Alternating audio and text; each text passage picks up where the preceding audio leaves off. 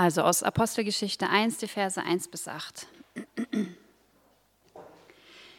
Im ersten Teil meines Berichtes, verehrter Theophilus, habe ich über alles geschrieben, was Jesus getan und gelernt, gelehrt hat, von seinem ersten Auftreten an bis zu dem Tag, an dem er in den Himmel hinaufgenommen wurde.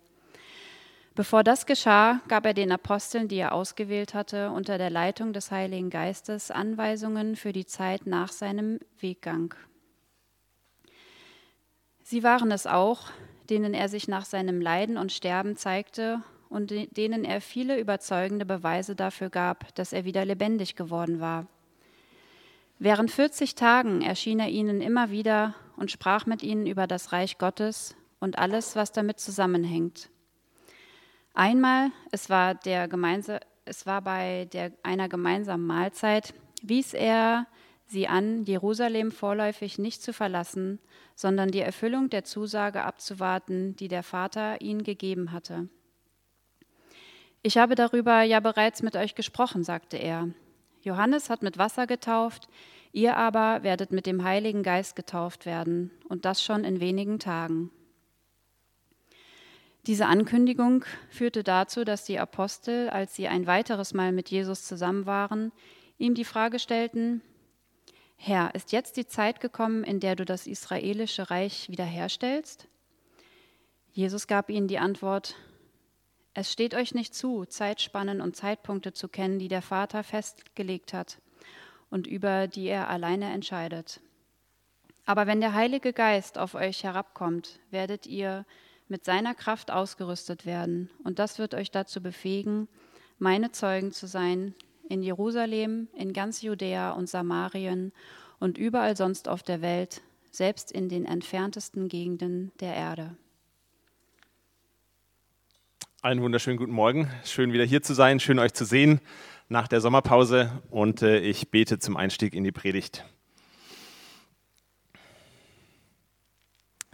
Liebender Gott, danke für diese Worte, ähm, danke für diesen Text und äh, für diese Zeit, die wir jetzt auch haben, um ähm, um durch diese Worte ähm, dir zu begegnen. Und ich möchte dich bitten, dass das äh, geschieht, dass du zu uns sprichst, dass ähm, wir dich erleben können jetzt äh, in dieser Zeit.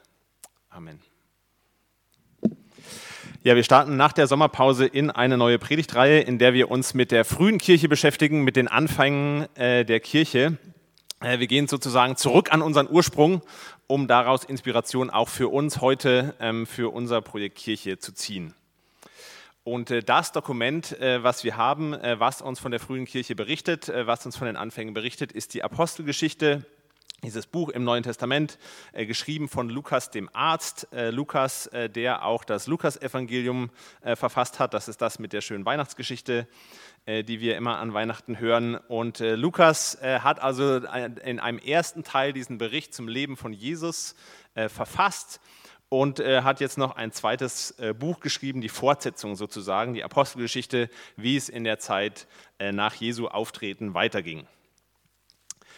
Und äh, wenn ihr schon mal die Apostelgeschichte so als, äh, als Geschichte so in einem Rutsch weg oder zumindest so mehrere Kapitel hintereinander weg gelesen habt, äh, dann wisst ihr, es ist einfach wild. Ja, also wie, wie, es da abgeht, es geht drunter und drüber, ähm, es, äh, es ist unglaublich viel los und äh, gerade, also für mich, als ich das so gelesen habe, so mit dem, mit dem Blick und der Frage auch, was können wir da heute für uns rausziehen, ähm, für unsere Kirche hier mitten in Berlin im 21. Jahrhundert war das auch emotional irgendwie so eine wilde Achterbahnfahrt. Ja? Also es, es ging mir ständig so, dass ich zwischen Yes, ah, wie großartig und wie, wie toll wäre das denn und zu äh, Bitte was? Also äh, vielleicht kann man das irgendwie, war das für die Zeit damals oder so? Ich lese mal weiter, es wird, wird bestimmt gleich wieder gut. Ähm, es geht, geht, die ganze Zeit so hin und her. Ja? Also es, äh, wenn, man, wenn man weiterliest, so nach diesen ersten Versen hier, direkt, yes, äh, 3000 Menschen bekehren sich, kommen zur Kirche dazu innerhalb von einem Tag. Es ist unglaubliche Dynamik, es geht unglaublich ab. Und, und die kommen auch noch dazu aus so einer tiefen Herzensüberzeugung und so, ja, wie großartig wäre das denn, wenn wir das hier erleben würden. Und dann es geht weiter und, äh, und sie verkauften ihren ganzen Besitz und spendeten den kompletten Erlös. Alles haben sie einfach weggegeben und das ist, was? Ja, brauchten die keine Altersvorsorge? Was war mit denen los? Was, wie ist es damit weitergegangen? Es ist also, weiß nicht, ob das, ob das so passt oder ob ich das überhaupt will. Für mich und auch für uns hier als Gemeinde.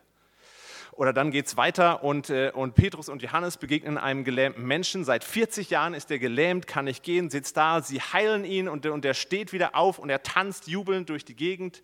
Und ich denke mir, großartig, ja. Also, das muss wegen mir nicht mal irgendwie eine körperliche Heilung sein, aber wenn wir irgend sowas in der Richtung erleben könnten, selbst wenn bei einer Person innerlich irgendwas aufbricht, was sie so für 40 Jahre lang gefangen gehalten hat, irgendeine so Bitterkeit oder irgend, irgendwas, was man loslassen kann, jemand einem Menschen vergeben kann nach 40 Jahren, wäre das nicht großartig, wenn wir davon mehr erleben äh, würden, wenn wir das mehr sehen äh, würden hier.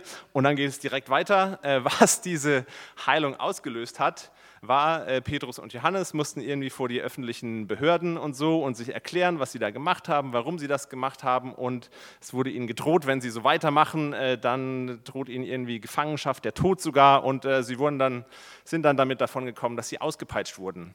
Und es, also, es ist so ein bisschen, ja, wenn es ohne das gehen würde, heute hier bei uns, fände ich eigentlich nicht schlecht.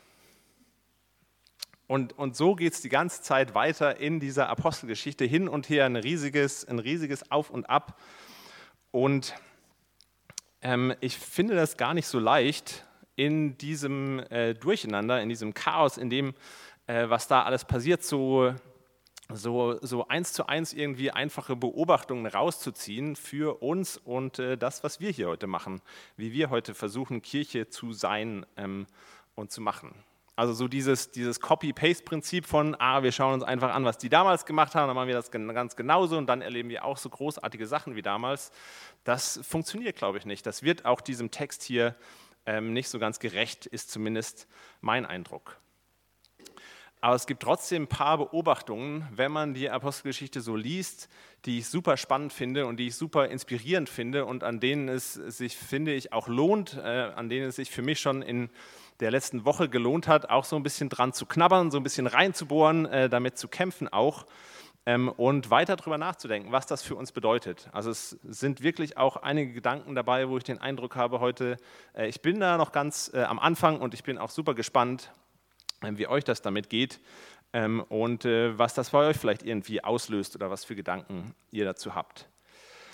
Und äh, wir schauen uns so ein paar Beobachtungen an und äh, eine erste, mit der wir heute anfangen, die ich super spannend finde, was ich auch ein bisschen überraschend finde und worüber ich noch nie so tiefer drüber nachgedacht habe, ist, dass hier in den ersten Versen der Apostelgeschichte, in der Geburtsstunde der Kirche, niemand die Absicht gehabt zu haben scheint, eine Kirche zu gründen oder überhaupt irgendeine Form von Gemeinschaft. Ja, also wenn wir in diese Verse, in diese Sätze hier reinschauen, dann steht ja da, dass Jesus nach, seiner, nach seinem Leben, Tod, Auferstehung und so weiter, hat er nochmal mit seinen Jüngern gesprochen, ähm, hat mit ihnen darüber geredet, über die Zeit, die jetzt kommt, wie es jetzt weitergehen soll. Und mit keinem Wort erwähnt er irgendwie was von, von Kirche oder Gemeindegründung, zumindest klingt das für mich nicht so ja auch am Ende der Evangelien und so gibt es schon so ein paar Sätze, wo Jesus seine Jünger aussendet irgendwie, ja, geht raus in alle Welt, lehrt die Menschen, macht andere Menschen zu Jüngern und so, solche Sachen. Aber so eine richtig eindeutige Ansage von wegen, gründet doch jetzt mal eine Kirche, startet irgendwie eine Gemeinschaft, ähm, die, die finde ich irgendwie nicht. Und das finde ich schon eine interessante Beobachtung, dass am Anfang der Kirche nicht die Absicht stand, eine Kirche zu gründen, ja, dass irgendwie die, die sich da zusammengefunden haben und gesagt haben, so, wir machen das jetzt mal und dann machen wir einen Plan, Strategie irgendwie, wie wir das umsetzen, sondern da stand irgendwie was anderes. Ja, es gab irgendwie so einen anderen Funken, der das ausgelöst hat, was dann am Ende zur Kirche äh, geworden ist. Das war fast wie so ein Nebenprodukt, das hat sich eben so ergeben. Und ich glaube, woraus sich das ergeben hat, was dieser Funke ist, an dem sich die Kirche entzündet hat und, und dann ja förmlich explodiert ist. Also die Kirche war ja gerade in den ersten Jahrhunderten bis heute eigentlich, auch wenn sich das vielleicht hier mitten in Berlin in unserer kleinen Runde nicht immer so anfühlt, aber es war ist eine riesige, eine krasse Erfolgsgeschichte, nicht nur weil sie so riesig geworden ist, so explosiv gewachsen ist auch am Anfang, sondern auch weil sie ganz, ganz viel äh, Gutes bewirkt hat. Und, und ich glaube, wenn wir verstehen wollen, was Kirche ist, was so die Essenz von Kirche ausmacht, dann ist es wichtig, äh, dem mal ein bisschen nachzugehen. Was war das denn, äh, dass das ausgelöst hat? Was stand denn da dahinter? Woraus hat sich denn Kirche ergeben? Woraus ist sie erwachsen?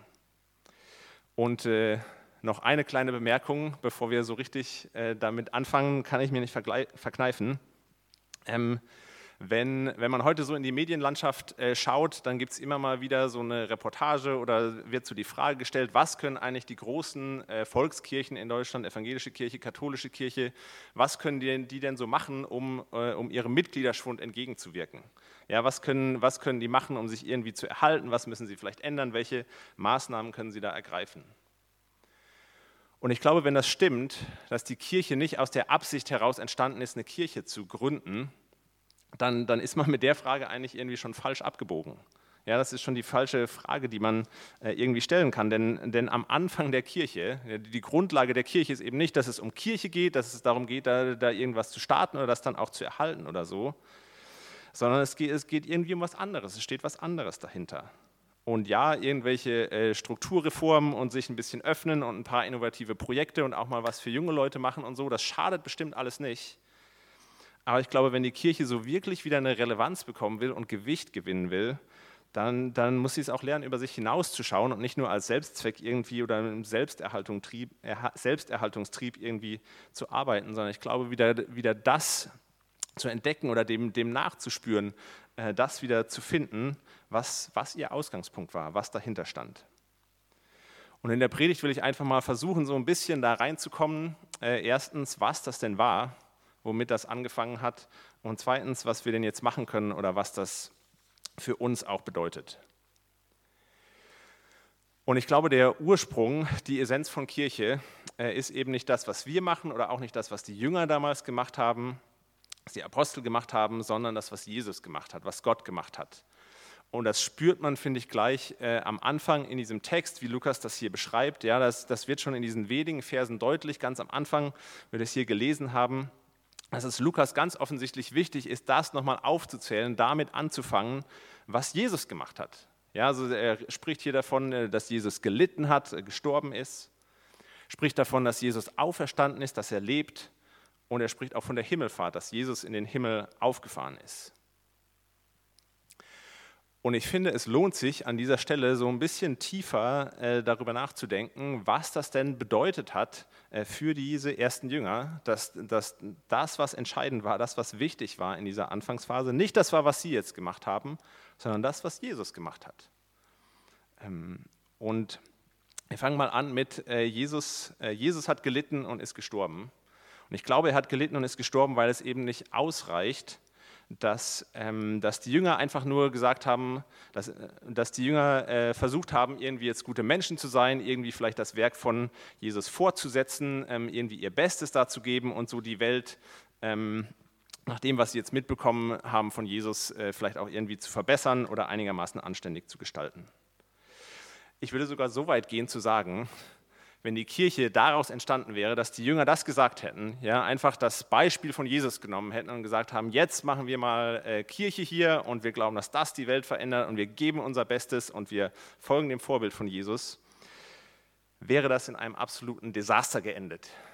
Und äh, das kann ich deswegen in so einem Grundton der Überzeugung sagen, weil uns hier eine Frage, eine Reaktion äh, der Jünger überliefert ist äh, in diesem Text und äh, zwar spricht hier der auferstandene Jesus ja, unter der Leitung des Heiligen Geistes zu ihnen über das Reich Gottes, ja, also geistlicher, übernatürlicher, großartiger, weiser geht es eigentlich gar nicht mehr.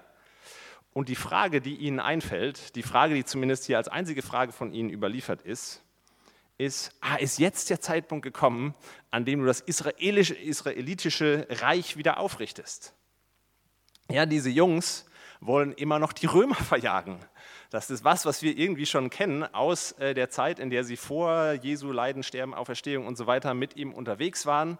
Ja, es ist also wenn es nicht auch so tragisch wäre, ist es fast auch ein bisschen witzig und absurd. Es ist wie so eine, wie so eine Runde von kleinen Obelixen, die den ganzen Tag nichts anderes im Kopf haben als Wildschweine essen und Römer prügeln.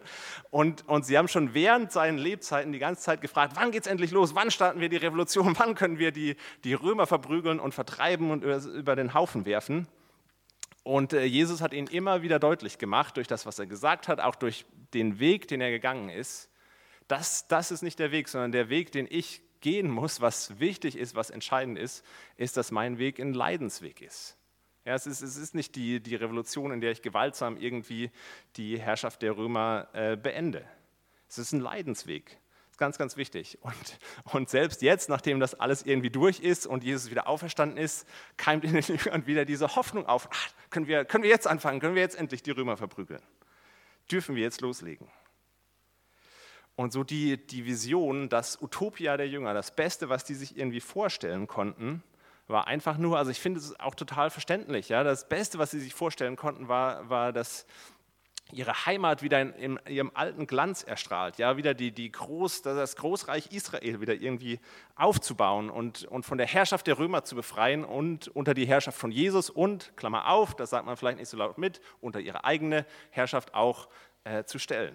Das war das, was sie sich vorstellen konnten und wonach sie irgendwie immer noch gefiebert haben und worum, sie, worum es ihnen ein Stück weit äh, auf jeden Fall hier offensichtlich immer noch ging. Und dass Gott sie eigentlich für was ganz anderes und auf eine ganz andere Art und Weise, für auch was viel Größeres, was er jetzt über 2000 Jahre schon anhält, gebrauchen wollte, diese, diese Vision und dieser Weg, der ist ihnen völlig abgegangen. Sie waren irgendwie viel zu sehr auf sich und ihre Vorstellungen ähm, fokussiert. Und ich glaube, deshalb war es so wichtig, dass Jesus gelitten hat, dass er gestorben ist. Nicht nur als Vorbild für diese Jünger, sondern auch um ihre Selbstverliebtheit, ihre Kleinkariertheit vor Gott wieder gerade zu rücken und Vergebung bei Gott dafür zu erwirken. Und ich glaube, nur weil ihnen das irgendwann eingefahren ist, weil den Jüngern das irgendwann eingefahren ist, dass Jesus für sie gestorben ist und dass das notwendig war und dass es nicht ausreicht, dass sie einfach versuchen, äh, die Welt ein bisschen besser zu machen, Deshalb ist die Kirche entstanden und deshalb hatte sie auch so eine Kraft und so eine unglaublich positive Wirkung, äh, wie ich finde. Und ich, ich komme noch dazu, ähm, zu uns, aber bevor ich dazu komme, will ich noch weitermachen mit dem, was, äh, was Jesus sonst noch gemacht hat. Ja, äh, Jesus ist auch auferstanden und äh, in den Himmel aufgefahren. Und das bedeutet, äh, die Auferstehung bedeutet, dass Jesus lebt, dass er weiter aktiv ist und äh, die Himmelfahrt wirkt vielleicht im ersten Moment wie so eine Art Rückzug. Ja, also Jesus hat jetzt hier gemacht, was er gemacht hat, so und jetzt äh, dann wird hier so berichtet, dann fährt er mit so einer Wolke irgendwie in den Himmel hoch und ist weg und überlässt seinen Jüngern sozusagen das Feld, dass sie das jetzt machen. Aber der Punkt der Himmelfahrt war, glaube ich, nicht, dass Jesus sich irgendwie zurückgezogen hat, sondern, wie er sagt, äh, im Johannesevangelium zum Beispiel oder wie das dann auch in der Apostelgeschichte weitergeht, der Grund, warum Jesus als sichtbare Person in den Himmel aufgefahren ist, ist, dass er durch seinen Geist noch viel mehr aktiv sein kann und an vielen, äh, vielen unterschiedlichen Orten, nicht nur an einem Ort ähm, in einer Gruppe von Menschen aktiv sein kann, wie es bisher der Fall war. Das heißt, Jesus macht weiter hier. Ja, also wenn wir vom Wirken Jesu reden, dann, dann meinen wir in der Regel irgendwie eine alte Geschichte, ja, was, was vor 2000 Jahren passiert ist. Aber das war einfach nur der Anfang, sondern Jesus wirkt weiter und das ist ganz, ganz entscheidend für die frühe Kirche und auch für uns heute, glaube ich, dass, dass Jesus, dass Gott weiter aktiv ist und, ähm, und dass sein, äh, sein Wirken auf der Erde ähm, erst der Anfang war. Wir sind Teil von dem, was Gott macht, auf jeden Fall. Wir spielen da auch eine Rolle drin, aber das Entscheidende ist das, was Jesus getan hat und was er bis heute macht. Und ich, ich glaube, man, man könnte äh, das so sagen, dass die, die Apostelgeschichte wäre wahrscheinlich nur zwei Verse oder drei Verse irgendwie lang, wenn es auf das Handeln der Jünger angekommen wäre und nicht auf das, äh, was Jesus gemacht hatte. Ja? Und sie, sie ergriffen Schwerter und äh, Keulen und gingen auf die Römer los und scheiterten glorreich das Ende. Ich finde, man kann das sehr schön an den, an den Jüngern und an den Aposteln festmachen, dass es bei der Entstehung der Kirche nicht so sehr auf sie ankommt, nicht in erster Linie auf sie ankommt, auf das, was sie machen, sondern auf das, was Jesus gemacht hat und weitermacht. Was heißt das für uns? Ich glaube, es heißt für uns äh, ganz viele Dinge, aber ganz viel auch das zu tun, was Jesus seinen Jüngern äh, hier in Vers 4 nahelegt, nämlich zu warten. Jesus sagt ihnen hier, sie sollen darauf warten, dass sie mit dem Heiligen Geist erfüllt werden. Und um das mal zu versuchen, ein bisschen mit anderen Worten, mit meinen eigenen Worten zu formulieren, Jesus hat ihnen gesagt, macht hier nicht einfach euer eigenes Ding, ja, sondern versucht nicht einfach eure eigenen Visionen die ganze Zeit nur umzusetzen, sondern wartet darauf, dass Gott was macht. Wartet auf Gott. ja, wenn das Entscheidende ist, dass Gott was macht und wir ein Teil davon sind, dann, dann, dann ist es wichtig, dann ist es, glaube ich, auch für uns wichtig, dass wir immer wieder warten, dass wir immer mal wieder einen Gang zurückschalten, nicht nur für unsere Work-Life, wie auch immer, Balance, sondern dass wir darauf achten können, dass wir das wahrnehmen können, was Gott eigentlich macht. Und warten klingt natürlich erstmal sehr wenig spektakulär, ähm, aber ich glaube, dieses Warten auf Gottes Handeln ist alles andere als rumzusitzen und Däumchen zu drehen. Ich glaube sogar, dass es im Gegenteil dazu führen wird, dass wir als Kirche viel mehr weniger einfach nur rumsitzen würden, wie wir das gerade tun. Ich glaube, dieses Warten auf Gott äußert sich zum Beispiel in unseren Erwartungen an Kirche. Was erwartet ihr von Kirche? Was erhofft ihr euch von Kirche? Ich glaube, so die Durchschnittsperson in Berlin erwartet im schlimmsten Fall von Kirche, dass es irgendwie so eine aus der Zeit gefallene Institution ist, die noch so völlig äh, langweilige Veranstaltungen irgendwie macht, die eigentlich niemand mehr braucht und ein paar Gebäude verwaltet äh, und die im schlimmsten Fall irgendwelche Märchen erzählt und Leuten ein schlechtes Gewissen macht und sie irgendwie unter Druck setzt. Das ist so der, das Negativste. Und äh, im besten Fall ist die Erwartung vielleicht, äh, wie, wie Julika das auch so schön heute Morgen formuliert hat, dass Gottesdienste, dass Kirche, dass das irgendwie noch was äh, sein kann wie Urlaub für meine Seele, dass das noch so ein Ort sein kann, wo wir hinkommen können und wo zumindest für ein paar wenige Menschen, äh, für die das funktioniert, äh, dass äh, einem so ein gutes Gefühl vermittelt wird und man einfach noch einmal in der Woche auftanken kann. Und äh, ich äh, gestehe das auch äh, von mir selber, wenn ich über Kirche nachdenke und was erhoffe ich mir denn davon, was erträume ich mir denn davon, was erwarte ich denn davon, dann denke ich in erster Linie an diesen Gottesdienst und hoffe, dass das irgendwie schön wird, ja, dass Leines ein bisschen gute Stimmung macht mit seiner Gitarre, dass wir nochmal ein paar schönen, schönen Austausch haben, irgendwie bei der Kaffeebar mit ein paar guten Gesprächen hinterher und, und dass ich es schaffe, in weniger als 30 Minuten ein paar hilfreiche Dinge zu sagen. Und das ist alles schön und gut, das ist auch wichtig. Ich freue mich sehr übrigens, äh, dass äh, genau das heute Morgen großartig funktioniert. Das ist alles schön und gut. Aber ich finde, es geht, es geht nicht weit genug. Es ist doch noch sehr stark darauf fokussiert, was wir denn hier machen, was wir hier äh, auf die Beine stellen können. Und, und es hat so ein bisschen eine Scheuklappe in die Richtung, was macht Gott eigentlich?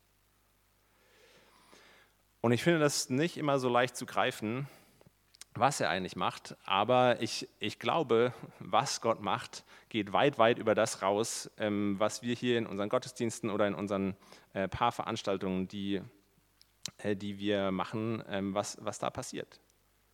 Ich glaube, Kirche ist eben nicht nur was, was hier äh, stattfindet, wenn wir zusammenkommen, sondern das findet da statt, wo wir sind. Und Gott will und wirkt ähm, durch uns da, wo wir sind. Ich glaube, Kirche findet statt an der Schule am Königstor, weil da jemand äh, ist, der auch den Geist Gottes hat und Schulsozialarbeit macht. Ich glaube, sie findet in unseren Wohnzimmern statt und nicht nur, weil während des Lockdowns, während wir da irgendwie Livestream schauen oder so, sondern weil Gott da ist und unsere, Familie, unsere WG-Gemeinschaft äh, äh, prägen will.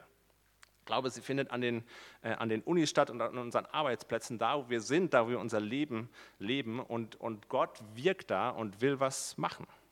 Kirche passiert da, wo wir sind. Gott macht was und wir sind ein Teil davon.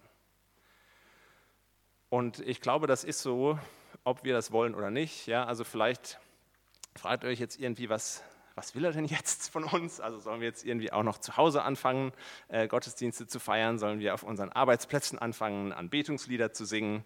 Äh, was, äh, ja, was meint er denn jetzt mit Kirche findet äh, überall an diesen Orten statt? Das meine ich gar nicht, sondern es geht mir darum, dass es, dass es mehr ist als diese Veranstaltungen, die wir hier machen. Und ich habe auch kein klares Konzept, außer dem, was ich schon gesagt habe, dass es darum geht, äh, auf Gott zu warten und uns, glaube ich, diese, diese Frage zu stellen, zwei Fragen vielleicht zu stellen. Äh, damit fängt es vielleicht an, uns die Frage zu stellen, äh, glauben wir das, dass das stimmt? Glauben wir das in den Momenten, wo wir eben an unserem Arbeitsplatz sind, wo wir sonst irgendwie unterwegs sind, dass Gott da ist, dass er wirkt, auch gerade in den Momenten, wo wir das vielleicht überhaupt nicht greifen können oder überhaupt nicht wahrnehmen können? Glaube ich das?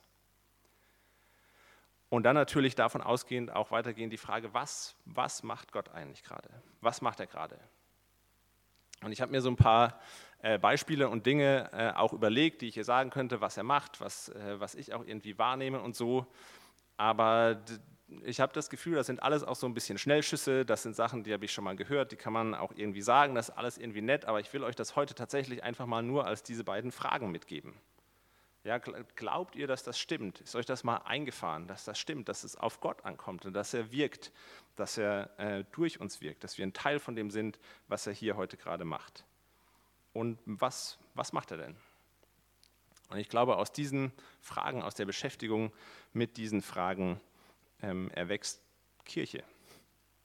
Erwächst sehr viel Gutes.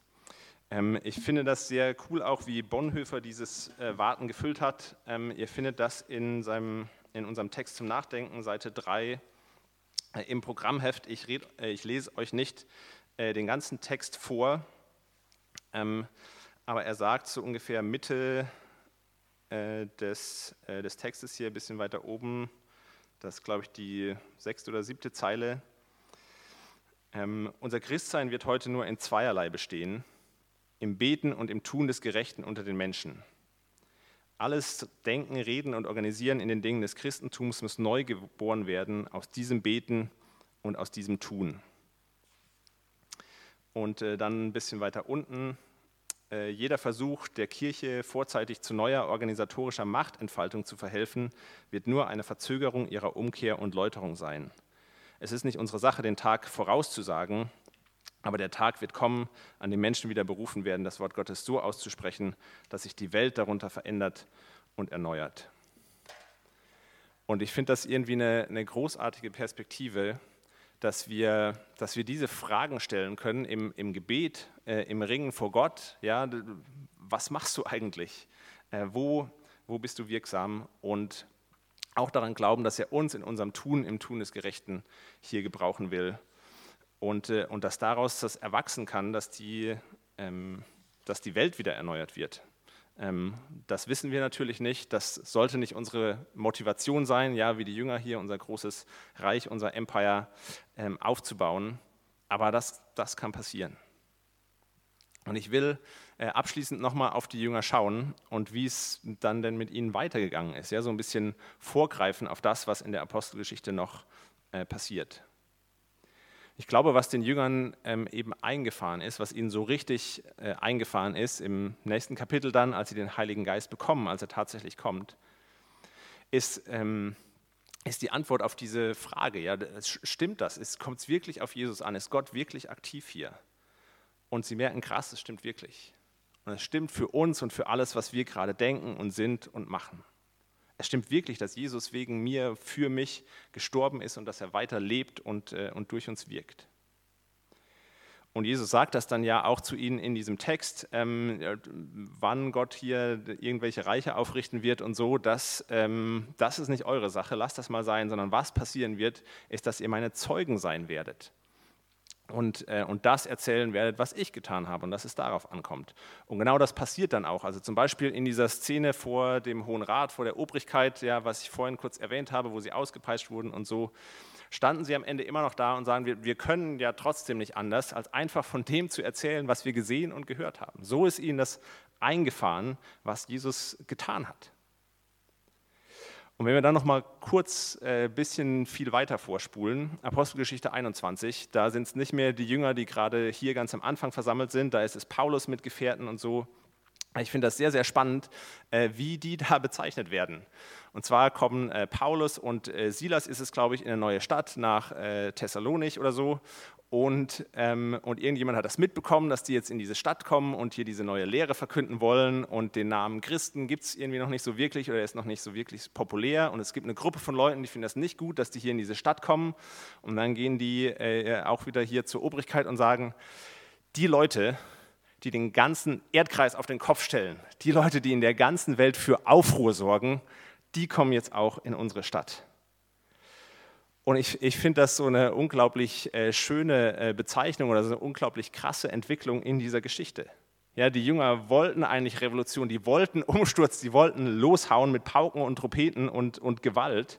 Ja, sie wollten auf ihre Weise ihre Ziele umsetzen und ihren, ihren Aufruhr starten, als diese kleinen Obelixe, die sie waren.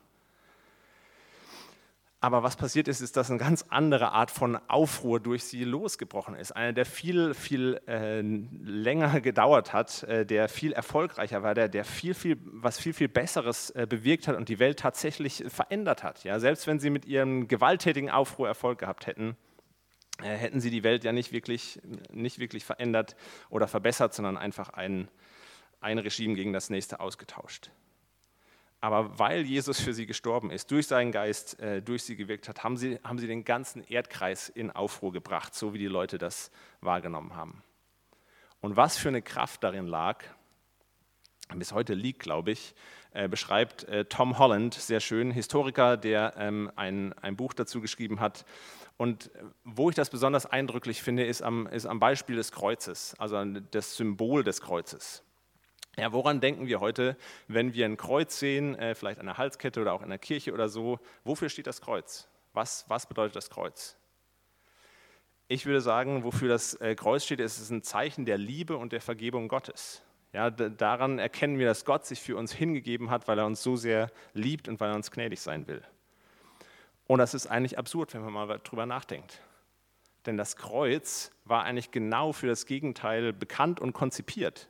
Ja, das Kreuz war ein Folterinstrument, dessen Zweck darin bestand, äh, Aufrührer, Aufständische ähm, abzuschrecken. Ja, die, die schlimmsten Verbrecher und, äh, und, äh, und Staatsfeinde wurden daran hingerichtet, um andere abzuschrecken, um das deutlich zu machen, dass das nicht funktioniert, um, um sie auch bloßzustellen, um sie in Schmach und Schande und Elend irgendwie darzustellen.